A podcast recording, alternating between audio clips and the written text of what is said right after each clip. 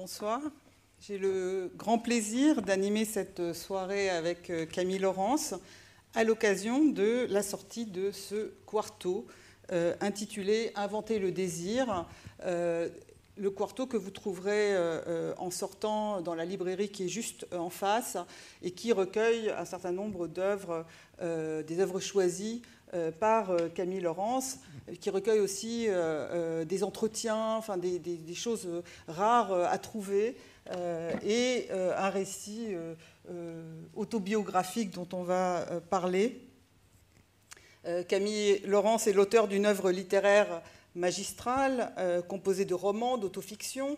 en 2015, nous avions fait une rencontre ici même sur le thème de la réflexivité qui caractérise son œuvre et Camille Laurence nous avait lu un extrait inédit du magnifique roman qui allait paraître l'année suivante sous le, titre Celle que vous croyez, euh, et a suivi le non moins splendide Fille, qui a rencontré euh, un vaste succès mondial. Elle est aussi l'auteur de nombreux d'essais, dont euh, les derniers sont Encore et jamais, paru en 2013, et La petite danseuse de 14 ans, publié en 2017. Et puis un recueil de trois essais consacrés à la langue, apparu l'an dernier en folio sous le titre La trilogie des mots. Dans la présentation du quarto, il est question d'une œuvre labyrinthique et il est vrai qu'on puisse suivre certains thèmes et motifs repris d'un livre euh, à l'autre sous diverses formes et dans des histoires différentes, en particulier euh, pour n'évoquer euh, que les thèmes les plus généraux, euh, l'étude du sentiment amoureux dans la tradition des moralistes, mais aussi euh, dans celle des fausses confidences euh, et des jeux de l'amour et du hasard, à travers le thème des masques, des déguisements, donc par exemple dans, ces bras-là ou celle que vous croyez. le désir qui donne son titre au quarto comme désir qui est à la fois une force vitale, mais aussi une passion dangereuse, euh, qui met en danger l'intégrité de la personne, euh, sa dignité parfois, euh, par exemple dans Ni toi ni moi ou dans celle que vous croyez. La lucidité réflexive qui refroidit le désir hein, en l'observant dans une sorte de dédoublement du moi mis en scène dans Romance nerveuse. la question de la vérité, vérité non seulement des faits mais aussi des sentiments, euh, aussi le rapport entre fiction et réalité dans, ces bras-là et dans celle que vous croyez. Et un autre euh, thème qui apparaît de plus en plus dans les derniers livres, dans celle que vous croyez, dans Fille et dans La petite danseuse, c'est le thème de la condition féminine. On va en parler plus précisément. alors, c'est important de, voir que ces thèmes euh, sont explorés à chaque fois à travers une forme particulière dont on va aussi euh, discuter. Mais euh, donc là, le Quarto reprend le premier livre de Camille Laurence, Index, qui a la forme d'un polar, hein, de l'enquête policière. dans ces bras-là, c'était l'entretien psychanalytique. dans Ni toi ni moi, c'était l'écriture d'un scénario. dans celle que vous croyez, il y, a, y a Facebook, qui est une des formes, et il y en a d'autres dont on va parler. Euh, Fille euh, travaille le, roman d'apprentissage. Donc voilà, donc il y a une exploration des formes euh, à travers pour aborder ces, thèmes. Alors je voulais commencer par une question sur le quarto, donc ce choix de texte qui pose des jalons dans le parcours d'une écrivaine en réunissant des œuvres de différentes périodes.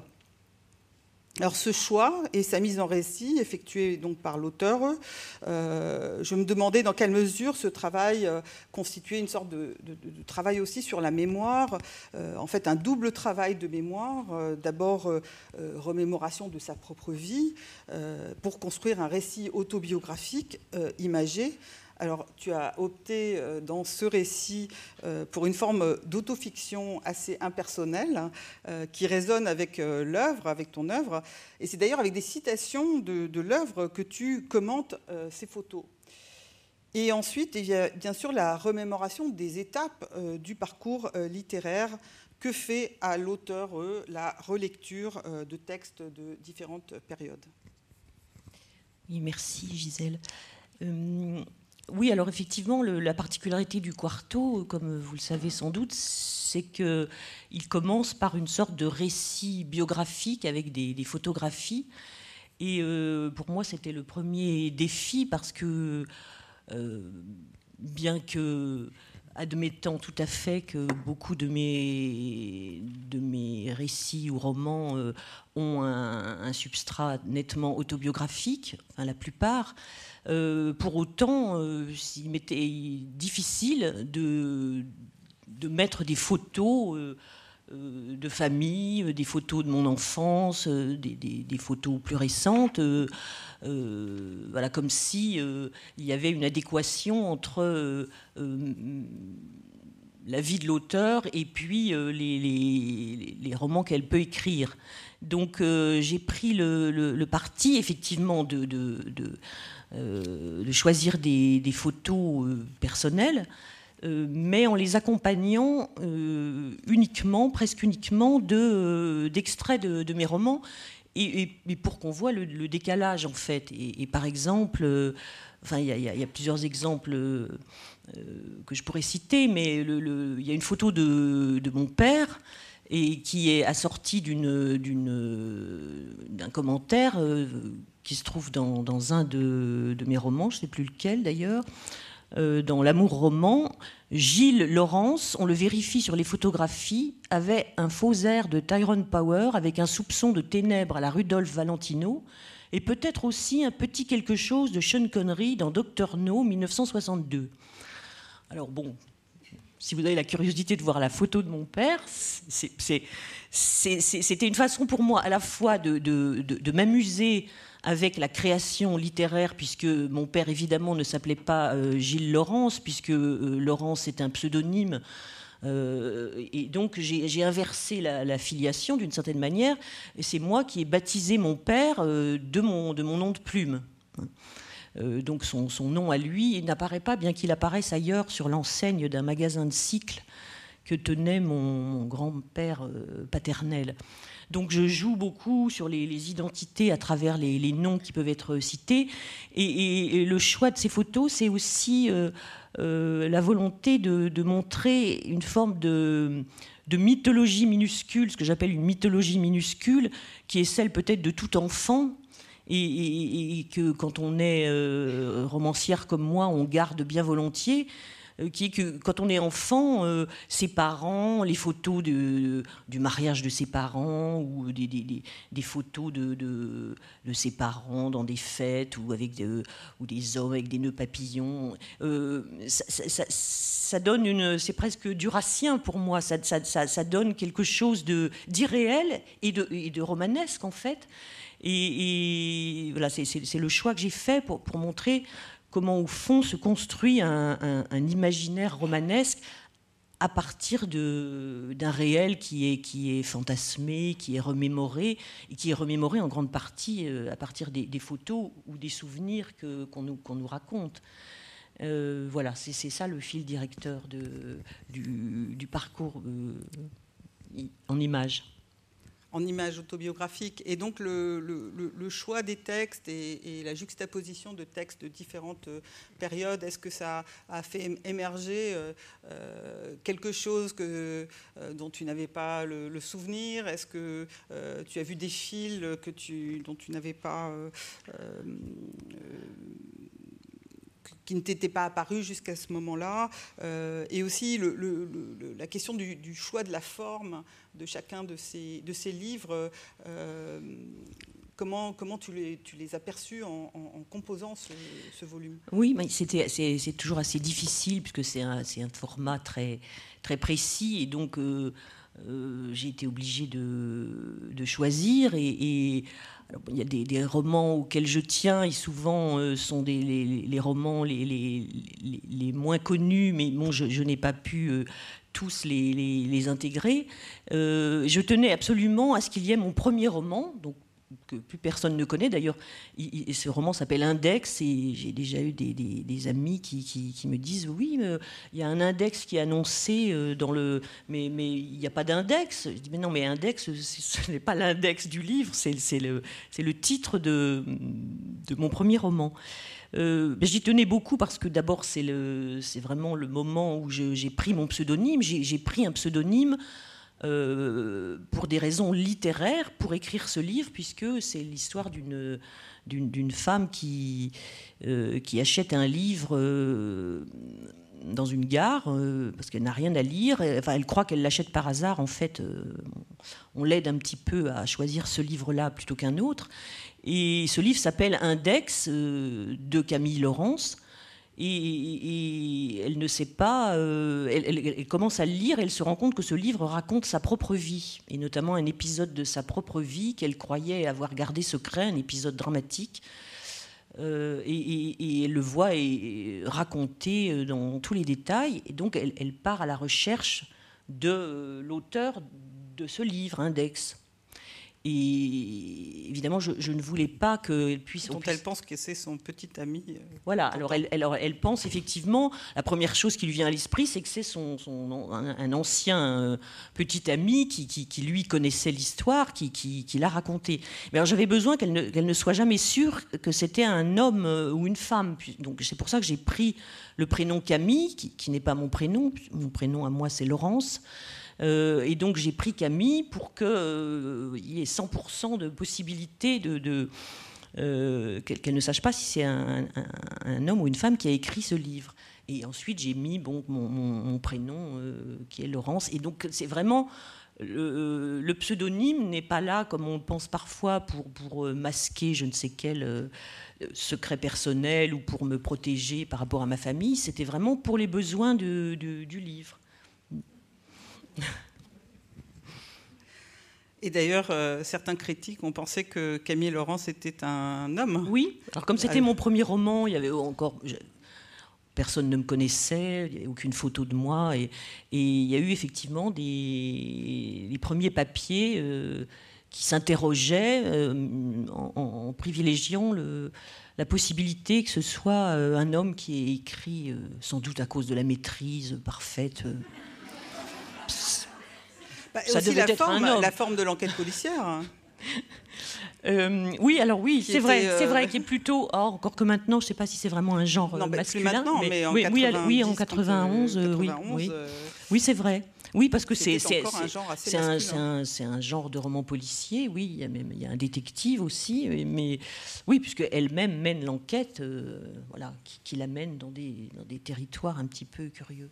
Alors, on parlait de la forme, mais c'est une enquête policière, mais euh, c'est un roman, euh, euh, comme on appelle, de, métafiction, c'est-à-dire qu'il y a tout le temps des mises en abîme hein, avec cet auteur qui est Camille Laurence, que recherche, d'ailleurs, dont elle, le cherche, elle finit par, trouver un Camille Laurence.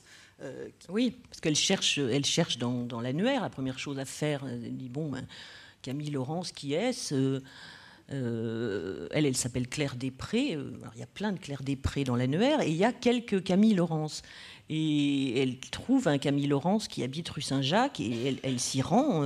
et en fait, c'est un professeur de tango qui a une école de, de danse de salon. Et donc elle se trouve embarquée, euh, voilà. Euh, a priori, elle ne voit pas ce que ce Camille Laurence-là euh, peut avoir à faire avec sa propre vie, mais bon, voilà, elle, va comme ça. C'est pour ça que c'est vrai que c'est un petit peu labyrinthique, puisqu'elle elle va, elle, s'engage dans une direction, puis c'est une fausse piste, donc elle revient en arrière, elle reprend l'annuaire, elle, elle échafaude des hypothèses, et effectivement, parmi ces hypothèses, il y a le fait que ce soit peut-être son ancien amoureux. Et, le livre est construit euh, selon l'alphabet, c'est-à-dire. Euh, oui, alors c'est pour ça que ça s'appelle Index. Euh, oui, alors en fait, c'est le premier roman d'une série de quatre. parce qu'il y, y, a trois autres romans qui ont suivi, qui sont, qui sont indépendants, qu'on peut lire séparément, mais enfin, ça forme une tétralogie pour être un peu soyons wagnériennes. Euh, et, donc, euh, euh, ce, index, c'est le premier volume, ça va de A à F, et puis ensuite, il y, a quatre, il y a trois autres volumes pour aller jusqu'à la lettre Z. Alors ces, livres relevaient clairement de la, fiction. Et en fait, c'est Philippe, le livre sur la mort de ton fils, peu après sa naissance, qui a été le moment de bascule vers d'abord l'autobiographie le récit autobiographique de, cette mort, enfin de, cette, de, la grossesse et, de la mort. moment de bascule vers l'autofiction. Philippe est repris dans, le quarto. Euh, le nom de Philippe euh, figure dans presque tous tes livres. Hein. Euh, et, sinon, son nom, l'histoire, le, récit de, sa disparition. il faut préciser que la dimension fictionnelle dans ce livre ne réside pas dans, l'histoire, mais dans le nom du médecin, et que cette fiction t'a été imposée euh, pour préserver la réputation euh, du médecin qui était responsable de la mort de ton fils. Oui, bah, c'est-à-dire que ce n'est absolument pas c'est vraiment un récit autobiographique. Mais il se trouve que quand je l'ai écrit, sans même l'intention de le publier, euh, j'ai laissé les noms, tous les noms, les noms de la ville où ça s'était passé, de la clinique, de, du médecin responsable par une faute médicale qu'il a commise, donc responsable de, de la mort de, Philippe, j'avais laissé tous les noms parce que, parce que voilà, même pas pensé.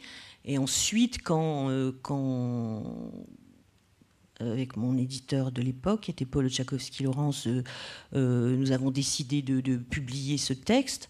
je l'ai publié tel quel, parce que d'ailleurs il l'a fait relire par un, par un avocat qui a dit ben, il n'y a pas de problème pour laisser les noms, il y a ce qu'on appelle en droit l'excuse de, de la vérité. Euh, mais en fait, ça n'a pas suffi, l'excuse de la vérité, le fait qu'on puisse prouver que tout ce qui est écrit est, vrai. Euh, S'il y avait eu un rapport d'expertise. Et il y a quand même eu un, début de procès, enfin en tout cas, il y a eu une plainte pour euh, diffamation de la part du médecin. Et euh, le, disons, ce qui s'est résolu à l'amiable, si on peut appeler ça comme ça, c'est que effectivement, euh, j'enlèverais les, noms, je mettrais juste des initiales qui seraient différentes de l'initiale réelle. Euh, mais pour autant, bon, est-ce que ça suffit à faire de ce texte euh, un, texte de fiction Non. simplement, en effet, ça, ça, reprend un code, un des codes du, du roman qui est que, les, vrais noms ne sont pas, ne sont pas dits. Et du coup, c'est le moment de bascule vers euh, euh, ce qu'on a appelé l'autofiction. Euh, ensuite, tu as donné une, autre signification au choix de, prénoms ou de noms fictionnels. et puis, dans les deux derniers livres, on peut dire que tu es revenu au roman plus fictionnel, avec dans le dernier euh, l'exploration du, roman autobiographique. Et, en fait, je, me demandais, et puis tout en publiant aussi l'histoire de la petite danseuse, qui est une enquête, euh, là pour le coup historique, euh, très littéraire en même temps, mais, historique, sur la petite danseuse qui a servi de, modèle à deux gars. donc sans abandonner évidemment les récits de vérité. Alors je me demandais quel sens tu donnais aujourd'hui à ce va-et-vient entre, euh, ou cette tension entre écriture du soi, comme tu préfères l'appeler, et fiction, euh, et comment cela se rapporte à la distinction que faisait Proust entre euh, justesse et vérité, distinction que tu, que tu évoques dans l'entretien croisé avec Annie Ernaux, qui figure dans ce quarto, et dans lequel tu dis aussi que tu tiens énormément au pacte de vérité. oui tout et son contraire sur l'autofiction, mais l'autofiction euh, ne, consiste pas à, mêler un petit peu euh, euh, au hasard le, vrai et le faux, parce que ça, à ce moment-là, c'est vrai de, peut-être de tout roman. Enfin, c'est tous les écrivains mêlent le vrai et le faux. L'autofiction ne, ne, ne transige pas. Enfin, cas en ce qui me concerne, euh, sur le pacte de vérité. C'est-à-dire, évidemment, il y a des choses euh, fictives, il y a des, recompositions, il y a même des, personnages qui peuvent être euh, inventés, peut-être pas inventés, mais en tout cas recomposés pour les besoins de l'histoire. mais la, matière, la, matière est, totalement autobiographique et, elle est vraie. Et je, reprends toujours en effet cette distinction que, fait Proust dans, le dernier volume de, la recherche, dans Le temps retrouvé sur le, il oppose les, vérités euh, logiques et les vérités nécessaires. Il dit bon dans un roman il y a des vérités logiques, c'est-à-dire on lit une histoire, on se dit ah bah oui euh, euh, on y croit, c'est vraisemblable, il y a une logique, il y a une logique des sentiments, il y a une logique des actions, il y a une justesse. on se dit ça, ça sonne juste. Euh, et puis il oppose ça aux, vérités nécessaires. C'est-à-dire que, euh, et, pour moi, l'autofiction, c'est ça la différence avec, euh, avec le, roman d'imagination, c'est que c'est pas juste une, hypothèse, quelque chose qui, qui, qui, peut bien être vrai, c'est une expérience vécue et, c'est cette vérité-là que je, que je traque. Et, donc je reprendrai euh, volontiers la, fameuse définition, une des définitions de Serge Dubrovski, qui est l'inventeur du mot autofiction. Euh, qui, disait que l'autofiction, c'est un, un, texte dont la, matière est entièrement autobiographique et la manière entièrement fictionnelle ou romanesque. C'est-à-dire que la, matière, c'est la vie, c'est la vérité de l'expérience vécue, mais le, travail, le travail littéraire, parce que sinon ça n'est pas intéressant, sinon c'est autre chose, ce sont des mémoires ou c'est un journal, mais, moi je tiens beaucoup à l'architecture romanesque, donc il y a une recomposition euh, très, très serrée, très, très euh, dans mon cas euh, très très euh, intense, très longue aussi, pour architecturer l'histoire. donc avec des, tous les procédés du roman traditionnel, hein, les ellipses, enfin, tout, le rapport au temps dans, le roman, eh bien, il est aussi dans, une, dans une autofiction. On ne raconte pas tout. Euh, on choisit ce qu'on va taire, ce qu'on va dire, euh, la façon dont on va le dire, évidemment, la forme. Donc, euh, et, cette forme, comme tu le disais tout à l'heure, est, chaque fois différente. Et c'est ça le, travail aussi. C'est pour ça que c'est toujours difficile, l'autofiction maintenant, c'est tellement péjoratif parce que pour, la plupart des, dans l'opinion, disons générale, c'est euh, c'est juste j'écris ce qui me passe par la tête comme ça. Euh, euh, ce que j'ai mangé à midi, bon, là effectivement, c'est pas, mais ça n'a rien à voir en fait. C'est pour ça que je préfère l'écriture de soi. Et sur la nécessité quand même, sur la nécessité de l'écriture je crois que c'est important. On, parle de narcissisme pour l'autofiction, mais c'est le contraire, en fait, en tout cas dans, ton écriture ou dans la manière d'écrire d'Annie Arnaud, c'est au contraire la dépersonnalisation de soi euh, pour euh, atteindre à des, euh, des, phénomènes qui relèvent de l'universel. C'est pour ça d'ailleurs que ça, ça touche les lecteurs RIS parce que, parce que justement on touche à des phénomènes euh, qui ne sont pas seulement euh, l'histoire personnelle, euh, individuelle, telle que, telle que, telle que vécue. alors je voulais, je voulais qu'on aborde le thème du désir qui, donne son, nom au, quarto, mais c'est inventer le désir il est central dans cette histoire euh, autofictionnelle euh, euh, qui est dans ces bras-là, où la narratrice suit un homme qui lui plaît dans la rue, et pour, elle essaie de l'identifier, donc elle découvre, elle voit où il habite, et, elle découvre qu'il est psychanalyste, et donc elle commence une psychanalyse pour le, le séduire. Pas très orthodoxe, hein, mais... Voilà, et elle essaye en fait de, de le manipuler euh, en lui parlant de tous les hommes de sa vie, euh, y compris son père. Euh, enfin bon. Et, et, là, on, voit le désir comme force vitale. alors, on, retrouve cette force vitale du désir dans, dans l'amour roman, qui est aussi l'histoire d'une séparation, et puis aussi dans, dans cet absent-là. Alors, peut-être qu'on peut lire un extrait de, de cet absent-là. Oui. Oui, oui, parce que j'ai choisi euh, cet absent-là parce que c'est vraiment un livre euh, très peu connu et, bon, pour moi, il était important qu'il soit là parce que c'est vraiment un livre sur le, sur le désir.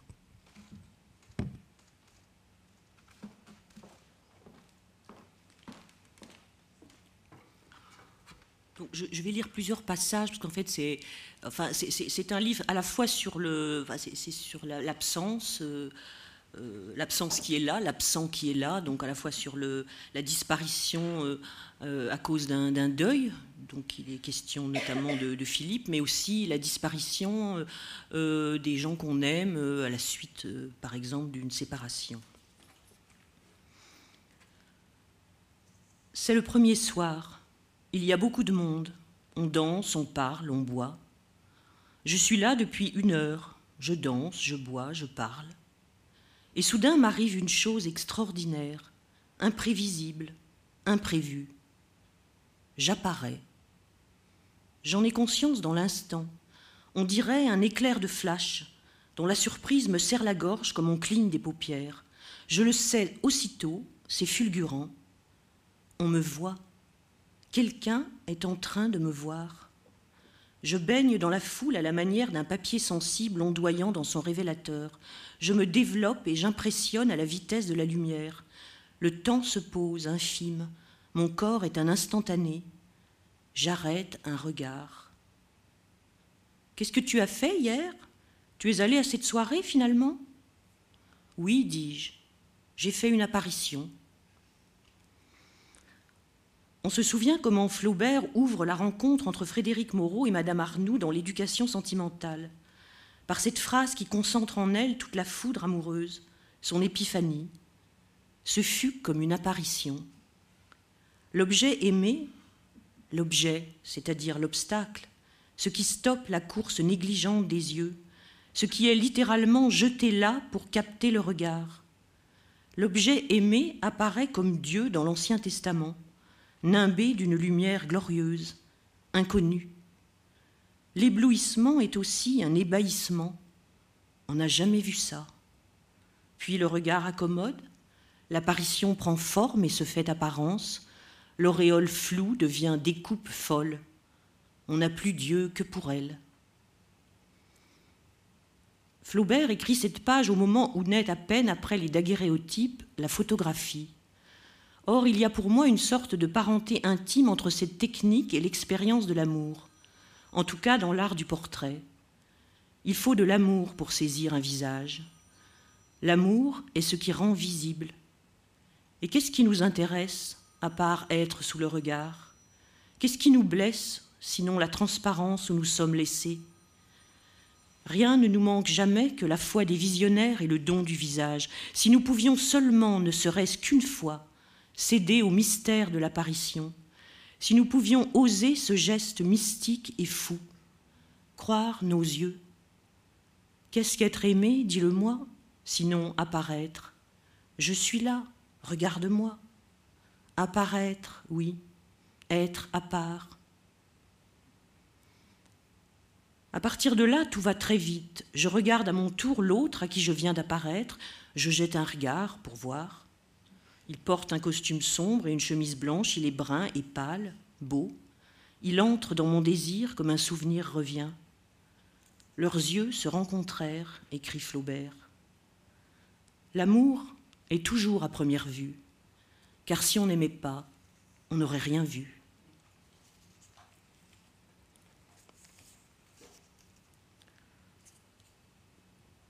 Je pose ta photo en face de moi exercice de détachement, volonté de décrire cette image que le lecteur ne verra pas.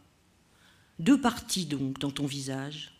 La lumière cesse exactement sur l'arête du nez, mais comme tu es un peu de profil, la part d'ombre à gauche est beaucoup plus grande. L'œil visible est cerné d'un gris presque noir, une insomnie mais sans chagrin. Car le regard n'exprime rien, ou plutôt si, il exprime son rien jusqu'à l'épuisement, c'est ça qui l'épuise, tout ce rien à moudre. Le mot qui me vient est le mot anglais blank, qui convient mieux que l'adjectif vide par lequel on le traduit souvent en français. Blank look, voilà. Pas un regard vide, un regard plein de vide. Le mot dit autre chose encore, on y entend le blanc de la mémoire, on en mesure le trou. Il n'annule pas tant le passé que le présent. Et pourtant, le contraire s'impose aussi en vérité. Tu es là. Tu es là sur la photo, c'est indéniable malgré le déni de ton regard. Il y a quelqu'un là dans le double jeu de qui ne joue pas le jeu, à mi-chemin de l'ombre et de la lumière entre l'enfant et l'homme, l'homme et la femme, la haine et l'amour, le mépris et le pardon, la photo saisit tout ensemble, ce noir et blanc, le sens du non-sens, l'être du non-être, la part effacée de la face, l'infigurable de la figure, son fantôme. C'est une photo qui touche au vif et dans le même mouvement, elle touche aux morts. Tu donnes ce que tu reprends, tu empêches ce que tu suscites, quelque chose te mange le visage. Tu es tragique et beau dans ton double destin, celui d'être cette présence absente, comme une légende à toutes les photographies possibles et à toutes les passions impossibles. Je te regarde encore une fois.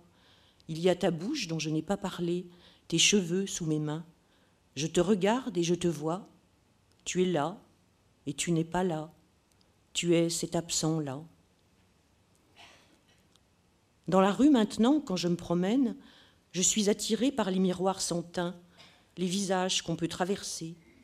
Il y a des gens comme ça, on en croise. Le crâne perce sous la tête, l'orbite sous l'œil, la mâchoire sous la bouche. Même jeunes, on voit le mort qu'ils feront.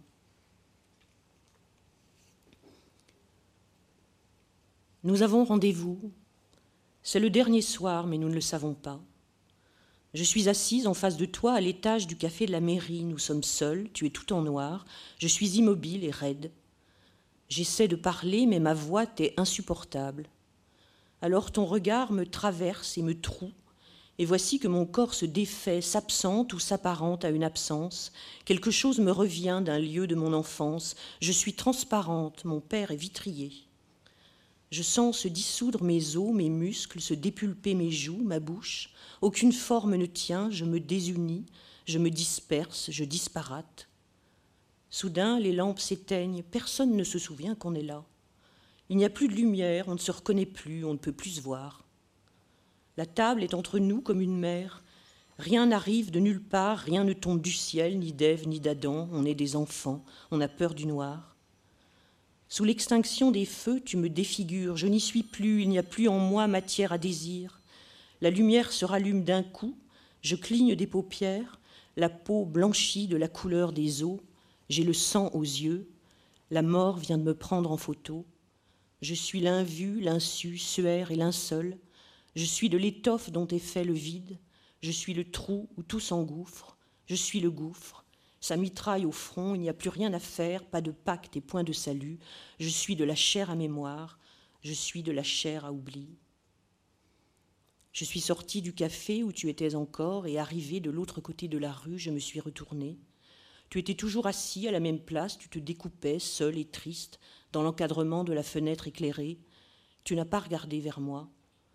Je suis restée ainsi une minute, visage levé vers cette dernière photo de toi. Puis je suis partie. Il faisait très froid, les larmes gelaient sur les joues. Je marchais à garde comme on sort de décombres. Seule une phrase traversait et retraversait mon esprit, bout de cauchemar éveillé, c'est dans la boîte. Mot de photographe ou de cinéaste avec toute la mort qu'il y a dedans. N'allez pas dans la boîte, avais-je envie de dire aux passants qui me dévisageaient en larmes. Ne vous laissez jamais mettre au cercueil.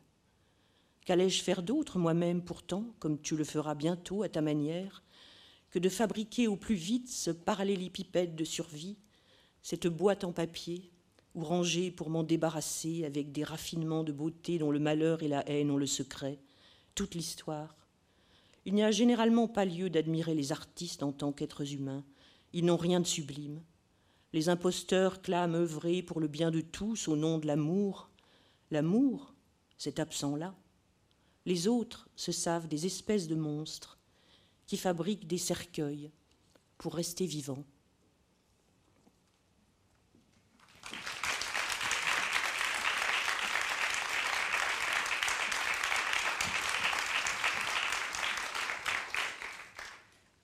C'est un magnifique texte qui montre bien la double face du désir, hein, la, face euh, lumineuse et la face obscure. Obscure, c'est Eros et Thanatos, euh, mais, euh, très incarné en fait dans, dans l'histoire d'une rencontre et d'une désunion. Oui.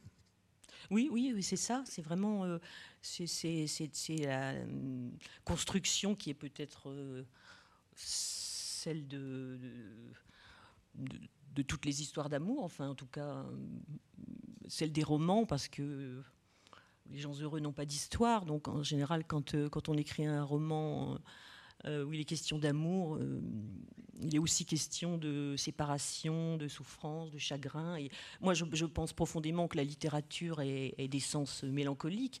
Et, en fait, ce que, ce que euh, le, trajet de, ce récit, cet absent-là, c'est vraiment, c'est un trajet depuis le désir, le désir amoureux, la rencontre, oui, le désir érotique, euh, vers le désir d'écrire, c'est-à-dire comment, et c'est le côté tragique euh, de la vie, en tout cas de la mienne, c'est comment euh, ce qui est, est d'abord incarné doit ensuite s'incarner d'une autre façon dans les mots, c'est-à-dire comment, comment on passe.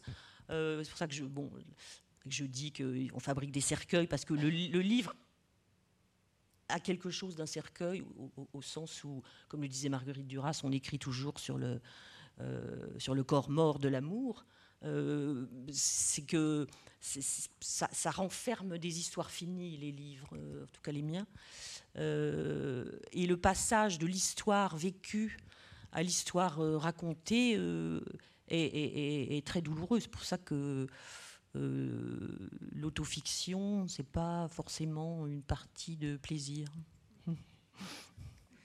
Alors il y, a, la forme, le travail de la forme euh, qui, sans doute aide à ce, à, cette objectivation, parce que ce qui est très fort dans, ton écriture, c'est cette réflexivité très lucide, très, très, très froide, euh, impitoyable en fait euh, envers euh, soi-même, et, l'analyse en fait de ce qui se passe dans ces situations. Et ce qui est très fort dans ce, dans ce texte, c'est un texte aussi sur la photographie, et qui a la forme d'instantané, et la photographie est aussi thématisée euh, dans euh, l'apparition, euh, une, analyse qui est quasi phénoménologique de, de ces moments où on apparaît, où on disparaît, où on, est plus où on sent qu'on n'est plus perceptible pour l'autre alors qu'on l'avait été. voilà, donc je, et puis il y a un travail sur le blanc qu'on entendait, mais le blanc c'est aussi un linceul. Enfin voilà, donc le, le choix de cette forme de la photographie, il s'est imposé à toi? Euh, oui, bah oui, c'est vraiment une réflexion sur la photographie très inspirée par euh, la, chambre claire de, Barthes, qui, est une de mes idoles, euh, un de mes maîtres, et aussi fragment d'un discours amoureux. Mais bon, j'aime beaucoup la, chambre claire sur, sur cette, cette, cette, cette, particularité de la photographie qui est de, de, nous, de nous présenter, au sens de nous rendre présent, quelqu'un qui n'est pas là. Euh, et donc ce, mélange d'absence et de présence, pour moi, c'est aussi le mode, mode de, relation euh, euh, aux autres, au monde. Donc je trouve que la, photographie est, exemplaire pour ça. Et puis sur la question du, du regard, de, de, tout ce qu'on voit dans une photographie. Alors à la fin de la préface au quarto, tu écris En 91, à la parution d'Index, je me suis dit Ça y est, tu es écrivain. En 2023, en feuilletant mon volume quarto, je me dis Voilà, voilà, tu es écrivaine. Ça n'a l'air de rien, ce petit E, à peine un détail, et pourtant. Tu l'as rappelé, tu avais choisi un, nom d'auteur épicène. Euh, tu as d'ailleurs découvert après coup, tu le racontes, que c'était euh, le deuxième nom de ton, de ton grand-père. C'était en fait son, son, vrai nom. Ah son, vrai, nom, oui, c'est ça. C'était son vrai prénom. Et quand, quand j'ai pris ce pseudonyme, ma mère m'a dit ah, c'est drôle que tu aies pris euh, le, prénom Camille parce que c'était le nom de de ton grand-père. Alors je lui dis bah, non, parce que moi, mon grand-père, je l'avais toujours entendu appeler Marcel. Et en fait, euh, lui, il avait pris le nom de Marcel, qui est cher à mon cœur aussi, des raisons que vous pouvez imaginer, euh, parce qu'il s'appelait Camille, en réalité, il détestait ce prénom. Donc bon, j'ai récupéré... Euh, j'ai récupéré ce prénom-là. Peut-être parce qu'il était fait épicène. Bah, oui, bah oui, mais effectivement. Enfin, Marcel aussi, mais ça s'écrit pas de la même façon. Et d'ailleurs, il a épousé ma grand-mère qui s'appelait Marcel, deux LE. Voilà. C'était Marcel et Marcel. oui, et, en fait, bon, c'est d'autant plus intéressant qu'on sait que les hommes écrivains, euh, quand ils choisissent des noms euh, euh, d'auteurs, souvent se tournent vers le, prénom ou le nom de famille de la grand-mère. Donc c'est intéressant se, se croiser. Bon, Céline, Welbeck, enfin voilà. Mais en tout cas, et puis dans celle que vous croyez, donc on a dit Camille Laurence dans, dans Index est un professeur de tango, et dans celle que vous croyez, Camille est une écrivaine. Alors, je me demandais, ce petit E, d'où est-il venu? Euh, Que signifie-t-il pour toi? Que dit-il aussi de l'histoire de la littérature, d'écrivain à écrivaine? Ah oui, mais ça, c'est vraiment un, parcours, mais je tenais à, dire cela parce que euh, euh, j'ai vraiment commencé comme, comme écrivain. Donc, j'ai écrit mon premier livre, enfin, en tout cas mon premier livre publié, donc Index, en 1990. Et tout le monde disait écrivain, je suis écrivain. bon. Et, moi, la première, enfin. Et, ce parcours-là, quand je me suis rendu compte que maintenant je disais écrivaine, euh, je, me suis dit que c'était aussi, au fil des, de mes romans, un, intérêt de plus en plus grand et, même euh, passionné pour, le, pour le, la condition féminine, même si effectivement, dès Index, euh, la question du genre, euh, qu'est-ce que, qu'est-ce, que ça veut dire euh, justement être une fille Bon, c'était déjà présent, mais, mais, mais, mais, pas, c'était pas conscient en fait, et, ça, c'est, ça c'est devenu conscient d'un roman à l'autre. Et comme tu l'as rappelé tout à l'heure, euh, maintenant, les derniers romans sont vraiment des, romans beaucoup plus euh, attentifs à, la condition féminine, à toutes ces questions, euh, oui, concernant le féminin. Oui, alors c'est trois, les trois derniers livres, donc les, deux romans et euh, euh, La petite danseuse, euh, traitent vraiment de, des mécanismes, pour moi, de la, domination masculine dans une société patriarcale.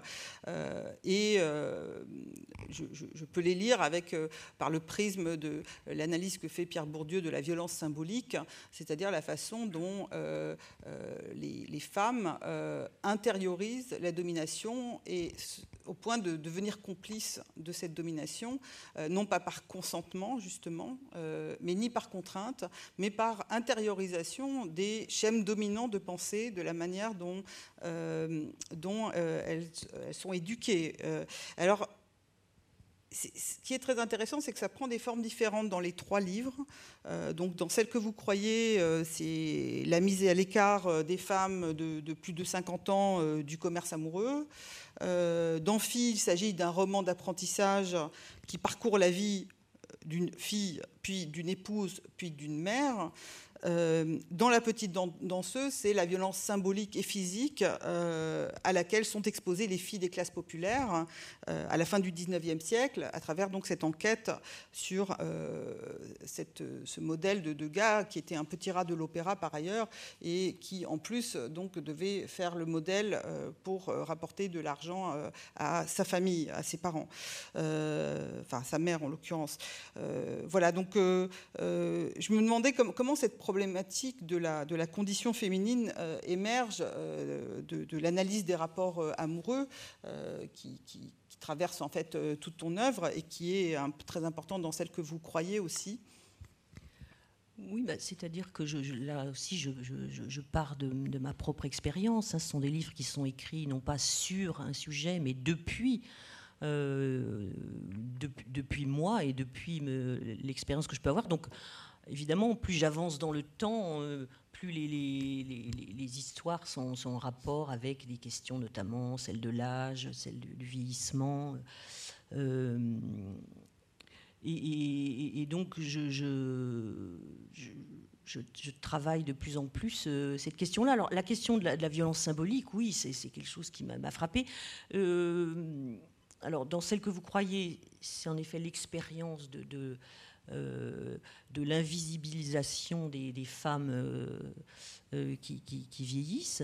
et, puis dans Filles, c'est en effet toute l'expérience de, l'intériorisation, et ça c'est le mouvement MeToo qui m'a qui m'a vraiment donné envie de, de, brosser un panorama, de faire une sorte de synthèse à partir de, ma vie personnelle, de, tout ce qu'une femme euh, depuis les, années 60 jusqu'à maintenant, tout, ce qu'une femme donc, de ma génération euh, a pu subir et quelles sont les évolutions, euh, donc notamment cette, femme la, narratrice de fille a elle-même une fille, et donc évidemment on voit, tout, le, parcours, et, le fait que l'intériorisation de, son, sa soi-disant infériorité ou ses incapacités, ses faiblesses, ne se retrouve pas du tout chez, sa fille. Et euh, c'est sont des romans qui sont peut-être davantage en prise euh, avec l'époque. Euh, les, deux derniers, en tout cas, celle que vous croyez et, et Fille. Alors peut-être va, on va rentrer un peu dans ces deux, romans qui sont euh, donc les, derniers. Euh, euh, donc celle que vous croyez, ça s'ouvre en fait sur la déposition d'une femme à la gendarmerie, une sorte de plainte délirante contre les violences faites à ses semblables partout dans le monde. Hein. On l'a pendue, cette femme, vous savez bien, elle avait tué l'homme qui l'avait violée, il nous tue, c'est la haine, vous savez, c'est la haine. mais on comprend bientôt que donc l'histoire se déroule dans un hôpital psychiatrique et on suppose que la plaignante est Claire Milcam. Euh, alors peut-être tu peux euh, présenter cette protagoniste, Claire Milcam, donc qui, est professeure de littérature. comment est né ce personnage de, Claire qui a le même prénom que la protagoniste d'Index? Ah oui, bah c'est un prénom que j'aime bien, Claire, parce que ça fait euh, antiphrase, parce que euh, ils sont des personnages complètement opaques et pas du tout clairs, euh, ni à elle-même ni aux autres. Et donc, effectivement, quand elle ne s'appelle pas Claire, elle s'appelle Blanche ou bon, ça, alors que tout ça est beaucoup plus obscur. Mais, euh, oui, bah, c'est une, euh, euh, professeure de, littérature qui, au moment où commence le, roman, est, dans un hôpital psychiatrique depuis déjà un, bon moment. Et, elle raconte son histoire et elle a, quelques années plus tôt, créé un faux profil Facebook en se rajeunissant, donc elle a 40, je sais plus quel âge elle a, 40, 47 ans, euh, elle s'est rajeunie d'une vingtaine d'années. Euh, pour euh, séduire un, homme de 37 ans. et donc, elle, arrive à le séduire. Enfin, ils échangent sur Facebook. Lui, il tombe amoureux d'elle. Elle évidemment, elle a mis une fausse photo. Elle n'a pas mis une photo d'elle.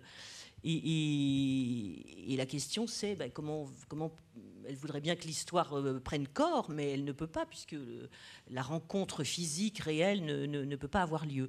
Alors, comme évidemment je veux qu'elle puisse avoir lieu, cette, euh, rencontre, j'ai créé toute une, euh, tout, un, tout un système romanesque, toute une architecture avec des, en poupée russe, avec différents récits dont l'un qui permet de, raconter cette, cette, rencontre.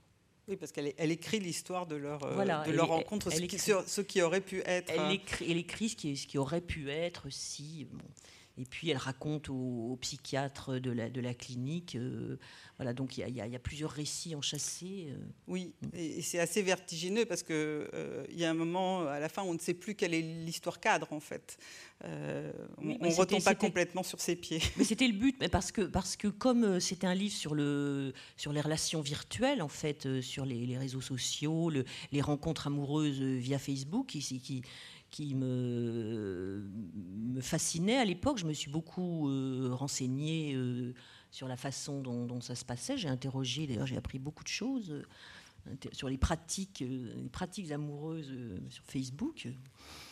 Je n'en dirai pas plus, il faut lire ce livre. et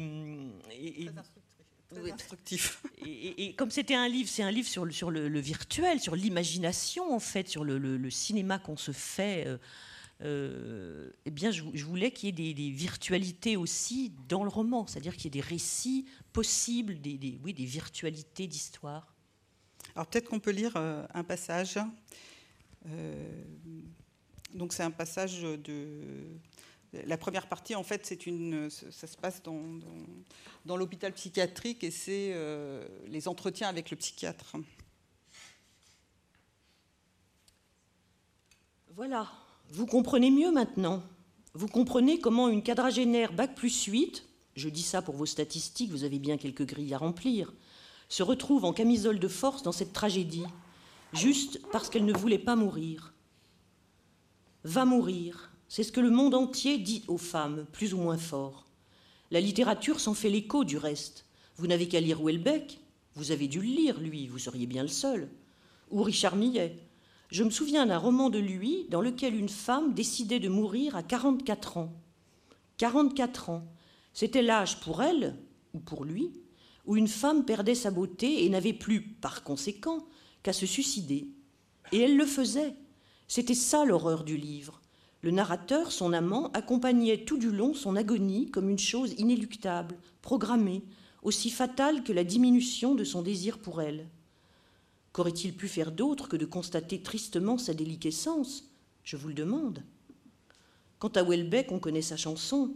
L'effondrement précoce du potentiel érotique des femmes est inéluctable, puisque lié au seul critère physique dont usent les hommes inéducables depuis des millénaires, tandis que les femmes, bien éduquées, peuvent être séduites par la richesse, le pouvoir ou l'intelligence.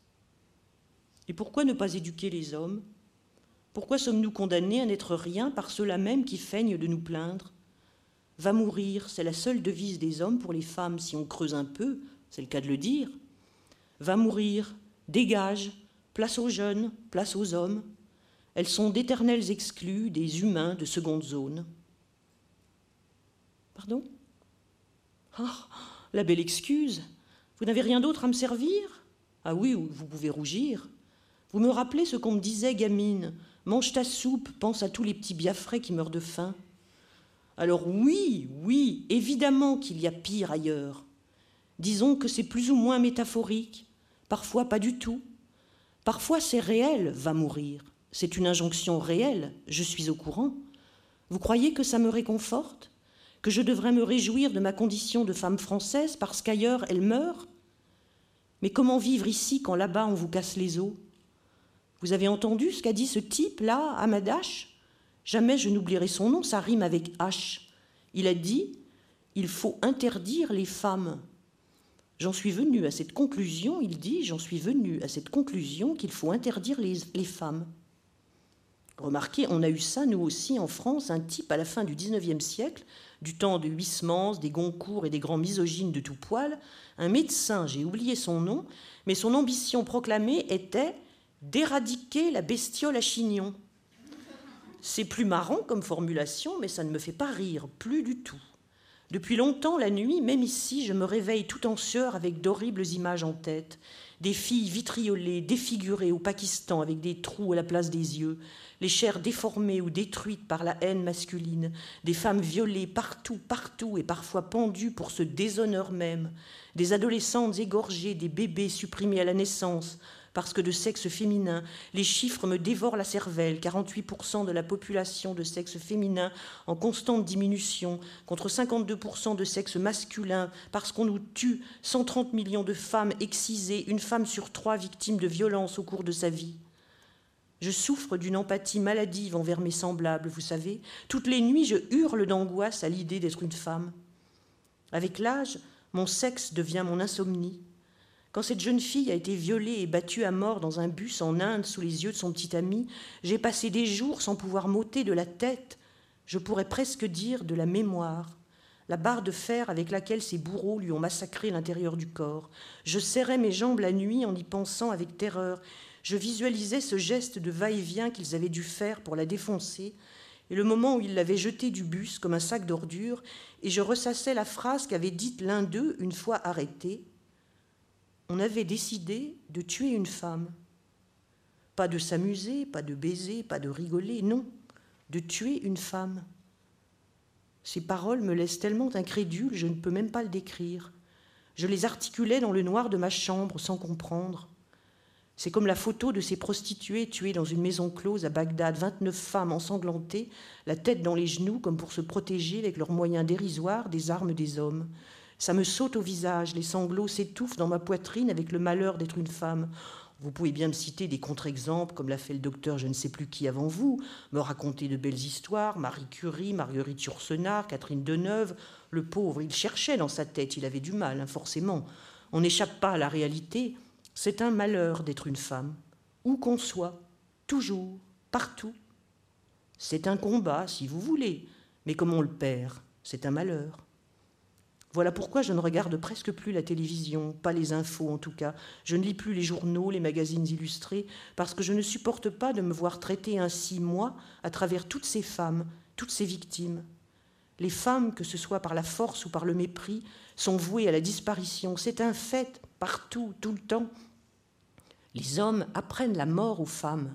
Du nord au sud, intégristes ou pornographiques, c'est une seule et même dictature, n'exister que dans leur regard et mourir quand ils ferment les yeux. Et ils ferment les yeux.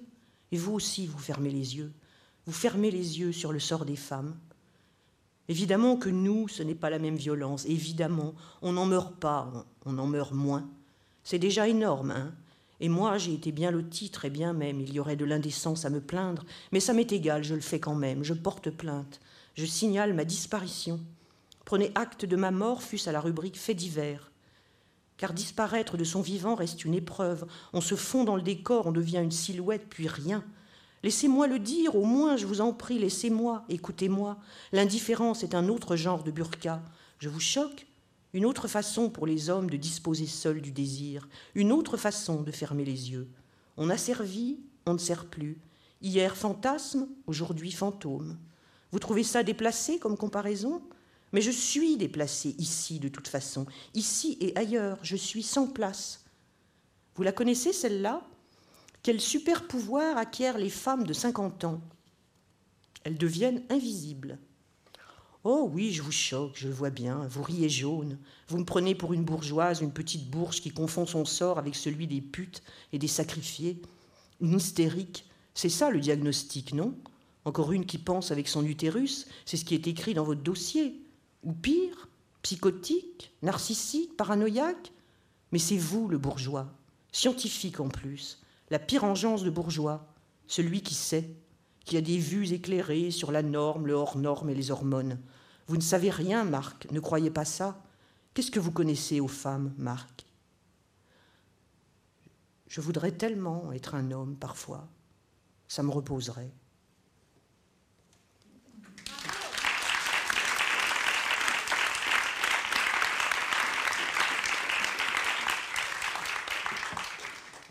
Alors ce, livre condense bien euh, la, forme du livre et aussi euh, euh, la, manière dont ce livre interroge, ce roman interroge les, la production des récits de soi dans, différentes, dans différents cadres. Hein. donc, production de récits de soi et de la subjectivité, donc dans le cadre en, interaction avec des, des, dispositifs institutionnels. Donc ici, c'est l'entretien euh, psychiatrique, euh, il y a Facebook, et donc dans, chacun de ces, euh, la gendarmerie, le cadre judiciaire, et donc dans, chacun de soi, il y a aussi l'atelier d'écriture, dans, chacun de ces espaces, il faut produire un récit, un récit de soi. Mais ce qui est intéressant, c'est que comme dans, dans ces bras-là, la, protagoniste subvertit ces cadres. en fait, elle essaye de l'intérieur de renverser le rapport d'autorité, euh, ici dans la relation thérapeutique, euh, avec euh, le psychiatre. et donc ça, voilà, comment est-ce qu'elles essayent de déjouer le rapport de force dans un cadre contraint? Bah, oui, c'est la seule, solution de, d'inverser le, rapport, de, faire en sorte de, reprendre la main, en tout cas de pouvoir parler et, de pouvoir euh, euh, argumenter, mais c'est aussi toujours euh, comment, comment voir les choses autrement, comment, comment changer de point de vue, changer, changer de perspective. C'est pour ça aussi qu'il y a des, constructions aussi parfois cubiste ou kaléidoscopique. oui, c'est le kaléidoscope là, qui, donne la forme de ces récits enchâssés, qui fait qu'aussi on ne retrouve plus vraiment l'histoire cadre, puisque chaque, chaque récit est un miroir de l'autre, un, miroir déformé de l'autre, et, en même temps, elle arrive malgré tout à, déjouer ce rapport contraint, à s'insurger contre ce rapport contraint, en tout cas, et, à, évidemment à, contrer ces, récits qui lui sont imposés par euh, l'écriture. C'est ça, voilà. Alors, la première partie du, livre s'appelle euh, Va mourir. Euh, donc, je crois savoir que c'était le titre initialement euh, prévu pour le roman. donc, comment est-ce que. il y a dans la deuxième partie, qui est une histoire personnelle, on a aussi la, la relation avec l'éditeur qui apparaît. Et donc, on voit que dans la deuxième partie, effectivement, l'éditeur dissuade euh, là, c'est l'écrivaine qui, anime euh, l'atelier, euh, de d'écrire un roman intitulé Va mourir. Oui. Oui, ben oui, oui, ça, a, été l'objet d'une longue discussion. Mon éditeur étant dans la salle. non, mais, mais, mais, mais de fait, je, suis très contente finalement de mettre euh, rendu à, ces raisons, parce que, euh, bon, va mourir, c'est un. C'était coup de poing. D'abord, ça, ne. Alors, il y avait l'idée que, c'était une expression qui était à la mode à cette époque, mais qui allait peut-être euh, se périmer un peu, et que, bon, va mourir dix ans après ou 20 ans après, ça, faisait juste un peu, un peu, un peu racaille, je ne sais pas. Euh, mais en tout cas, euh, c'était trop violent, que ça, que, euh, ça donnait l'impression que le livre disait cela au, lecteur ou à la lectrice potentielle, donc ce n'était pas le but. Hein, et, donc finalement, mais, mais on s'est vraiment creusé la tête et on a, longuement cherché un, autre titre. Et, c'est pas évident quand on a écrit un livre en pensant à un titre et que à la fin euh, c'est un autre.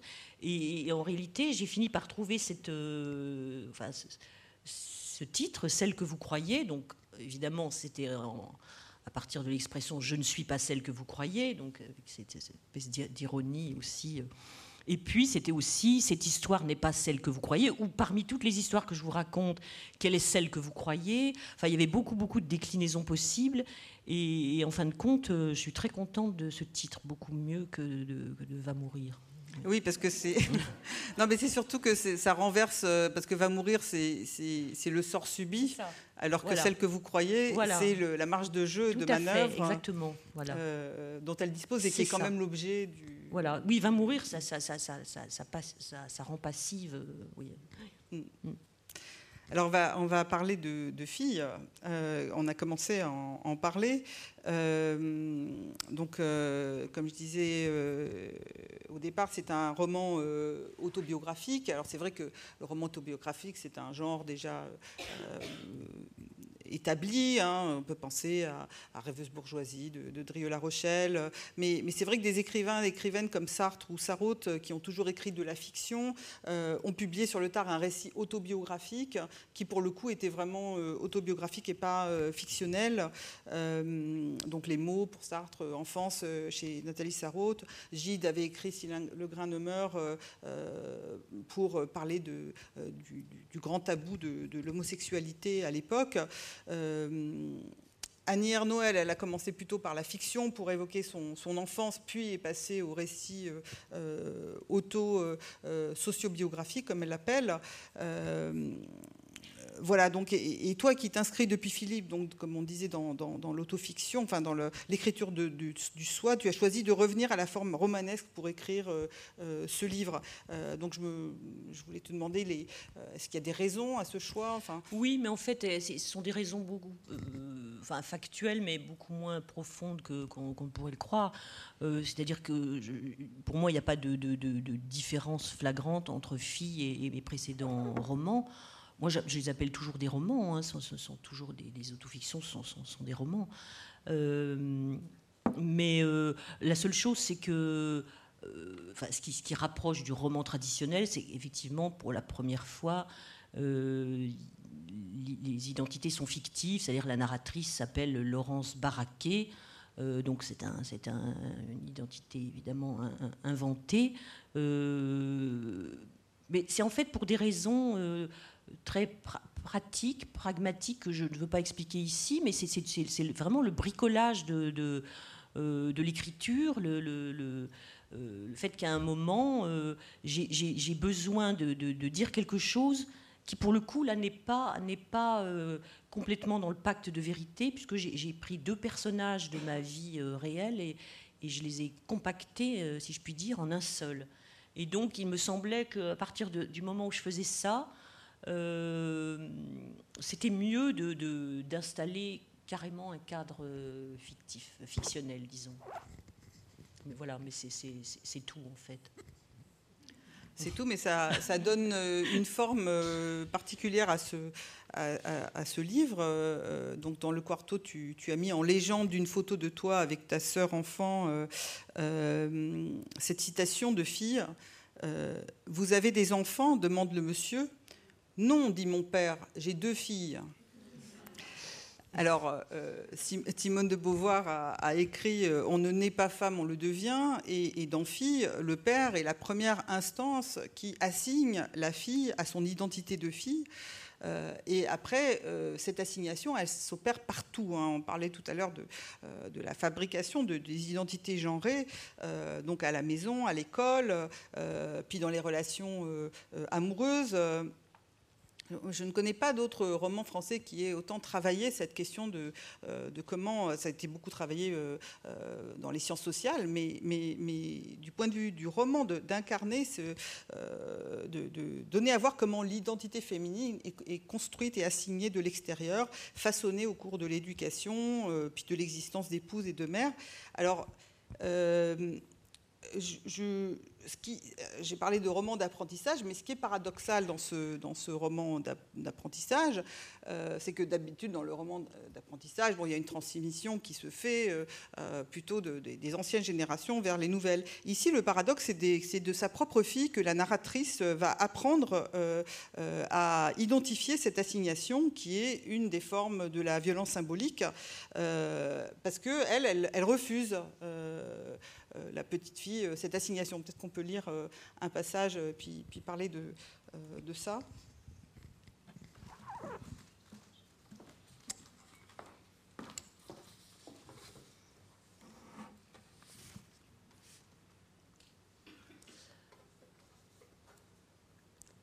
Alors c'est un, passage, ça c'est au moment où c'est cette petite fille, la fille de la narratrice, donc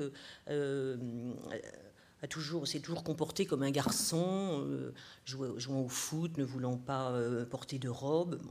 Et euh, à un moment, à l'adolescence, le père notamment trouve que ça ne va pas et dit à sa femme bon, il faut, il faut rectifier le tir. À partir de ce jour, je ne la lâche plus. J'ai été trop désinvolte, à présent c'est la puberté, on change de tactique, il faut redresser la barre. Elle a été un garçon manqué, elle va devenir une fille réussie. C'est mon objectif. Je lui achète des collants et des bottines à talons. Je me rends compte à la voir progresser en girafon qu'elle n'a jamais marché qu'à plat, jamais porté que des baskets. Moi, à 13 ans, j'avais déjà des petits talons à mes babies, même si je préférais les Clarks. Je donne à Emmaüs ses maillots de foot tout effilochés d'avoir été tellement portés. Je fais les magasins avec elle, je lui offre des jupes et des robes et me fâche si elle ne les porte pas au moins une fois par semaine. Elle rechigne. Je veux pas avoir l'air d'une fraîcheur, maugrait-elle. Mais à ma propre surprise, elle accepte. Encouragée, je lui achète une crème de jour, des barrettes à ruban, du déodorant, une eau de toilette Anaïs Anaïs. Je lui dis sans arrêt qu'elle est belle, et c'est vrai. Quand elle va à une fête d'anniversaire, je lui suggère de mettre un peu de mascara, là, comme ça, discrètement. Je lui montre comment regarder en l'air en passant la petite brosse. Maquillée, ses yeux sont juste sublimes, j'espère qu'elle s'en rend compte. Les parents d'Antoine ont déménagé à l'étranger, ce qui m'arrange bien. Les filles commencent à revenir à la maison, elles dessinent des cœurs sur leur agenda et se proclament BFF, Best Friend Forever. Je les entends avec satisfaction parler des garçons de leur classe en ricanant, se moquer d'un gros relou qui offre 5 euros pour avoir un bisou. En troisième, Alice demande à se faire percer les oreilles, ce que moi-même je n'ai jamais fait. Elle arbore de petites boucles en argent, sobres et chics. Pour ses 14 ans, ses copines lui offrent du vernis à ongles roses, un bracelet tressé, des chouchous. Oh, la belle meuf s'écrie-t-elle. Elle regarde les demoiselles de Rochefort en chantant par cœur tous les airs. Je respire et pour donner l'exemple, je fais moi-même plus attention à mes tenues. Je ne traîne plus en pyjama le dimanche. Tout me porte à croire que mon entreprise de féminité fonctionne, même si l'enthousiasme de la prof de sport sur le bulletin scolaire d'Alice, 20 sur 20, refroidit quelque peu ma conviction. D'exceptionnelles capacités en rugby. Bravo. L'atavisme du côté du grand-père, sans doute. À mon époque, dis-je à Alice, les filles ne jouaient pas au rugby. C'est beaucoup trop violent. Moi, j'adore, répond-elle. Je laisse filer, du moment qu'elle n'a pas les cuisses d'un demi de mêlée. Heureusement, elle se prend un coup sur le nez, ce qui freine ses ardeurs. Je suis ravie. Un soir, nous regardons un film que j'ai loué au hasard, euh, par hasard au, au vidéoclub. Soudain, une scène sexuelle s'amorce. Je cherche fébrilement la télécommande, je ne la trouve pas, je mets mes mains sur les yeux d'Alice. Mais arrête, maman, dit-elle d'un ton tranquille. Je suis au courant, tu sais. Là, elle va lui faire une pipe, et voilà. Une pipe Je m'étouffe. Moi qui comptais lui donner un cours d'éducation sexuelle, j'attendais qu'elle ait 14 ans. Mais ces lumières sont déjà anciennes d'après ce que je comprends. Car si le père d'Antoine n'aimait pas les armes à feu, il ne dédaignait pas les sites porno sur l'ordinateur familial. Je m'inquiète. Tu en as vu beaucoup? Non, me dit-elle, j'ai trouvé ça tellement dégoûtant. Mais ce n'est pas la vraie vie, me récriai-je inquiète. Et je lui vante les merveilles de l'amour véritable, quand on s'aime vraiment, le sexe, enfin l'union des corps est une fusion, une harmonie unique, un homme et une femme, c'est comme si... Je me démène, je ne sais pas où je vais chercher les images romantiques que je lui dévide. Bon, ça va, maman, me dit-elle. Ne me raconte pas ta life non plus.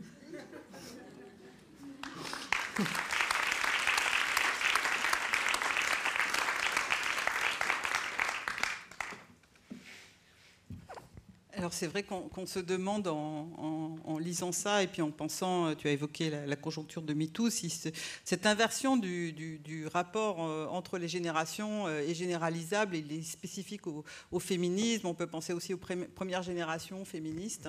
voilà, je ne sais pas si tu pensais à cela ou si c'est vraiment ancré sur des histoires concrètes.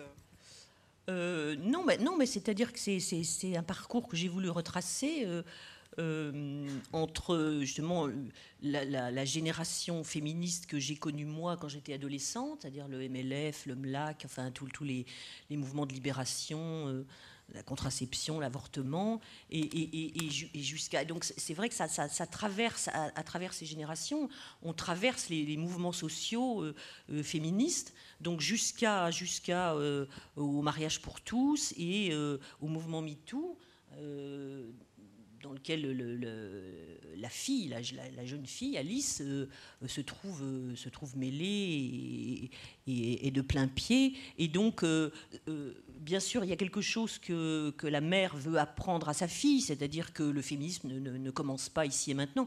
J'ai quand même remarqué que pour les, jeunes générations, parfois, on a l'impression que les, filles ne sont pas très au courant que ça a commencé avant, hein, qu'il y a eu quand même quelques, euh, quelques avancées. Donc moi j'aime bien le, rappeler. C'était aussi entre autres ce que je voulais faire dans, dans, dans Fille. Euh, mais, mais, mais, ensuite c'est la fille qui elle est, tellement à l'aise dans, dans, dans, toute cette, euh, cette nouvelle dynamique du féminisme, plus radicale en fait.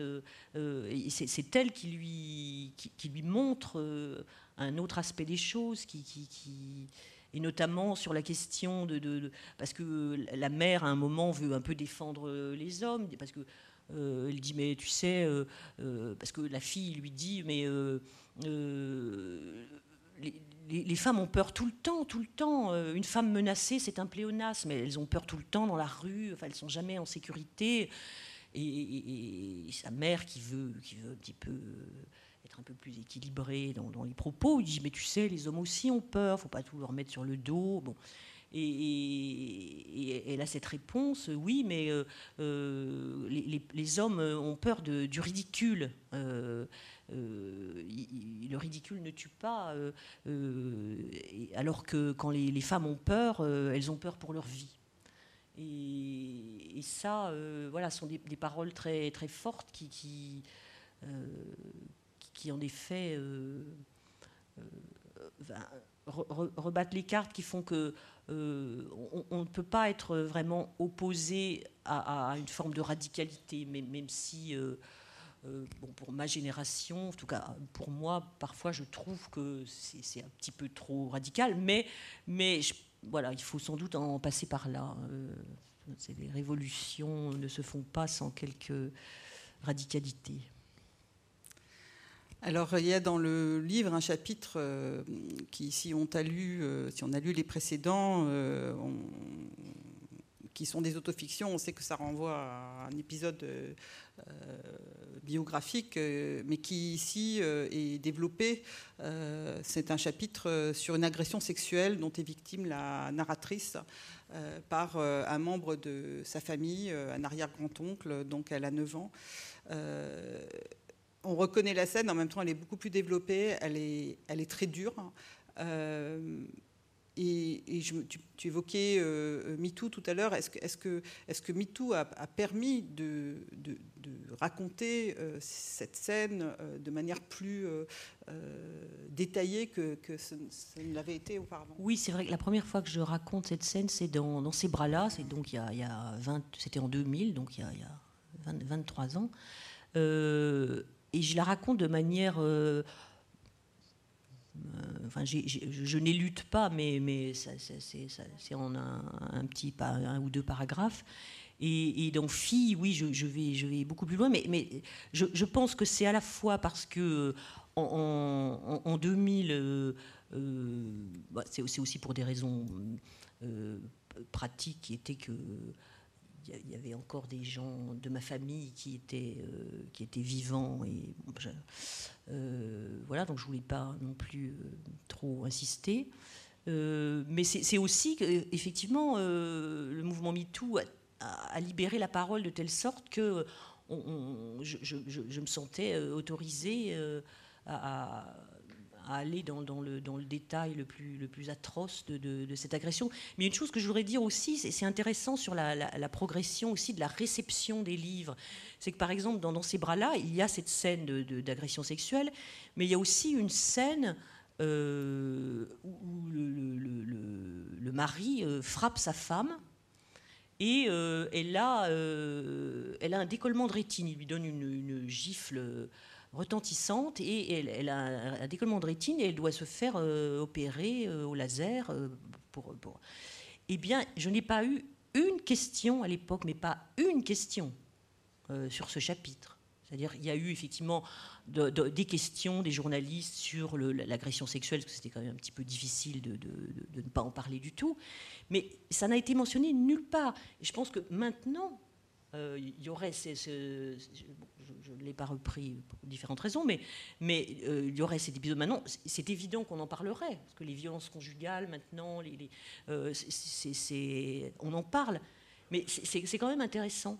C'est-à-dire qu'il y a 20 ans, ça, passait, ça passait crème, comme dirait ma fille.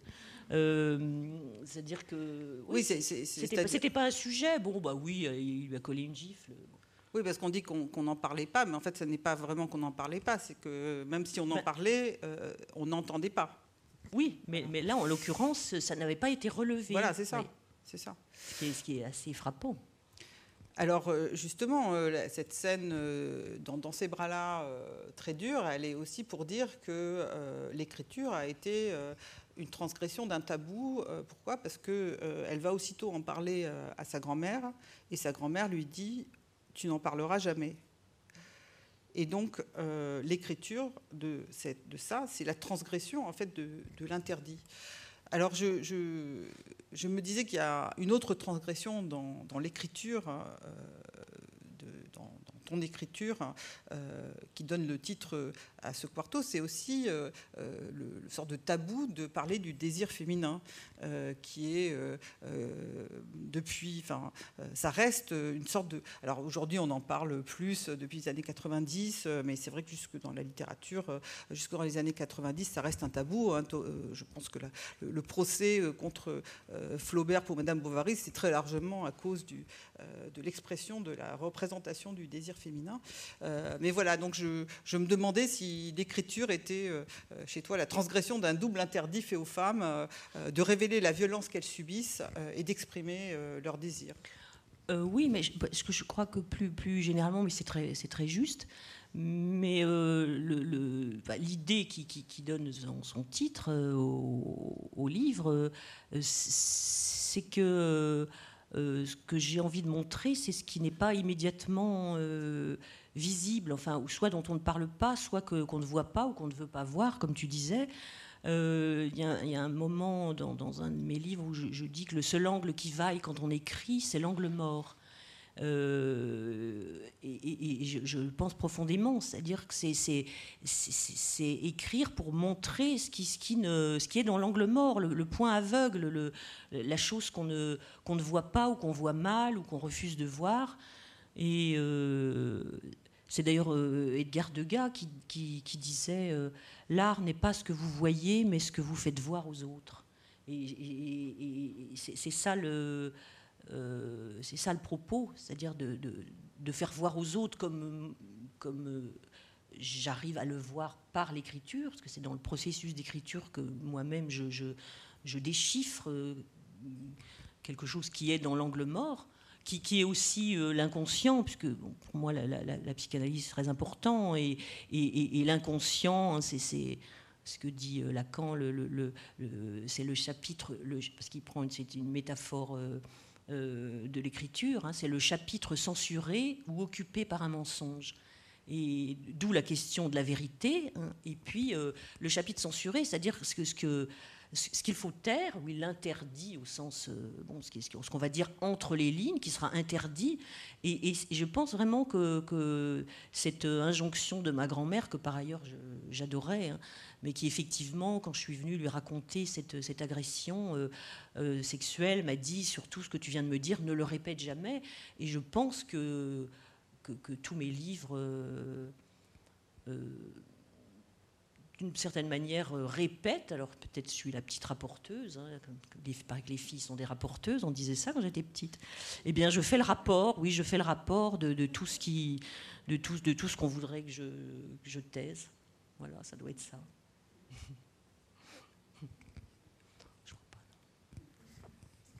Bah, je pense qu'on peut euh, remercier euh, Camille Laurent pour cette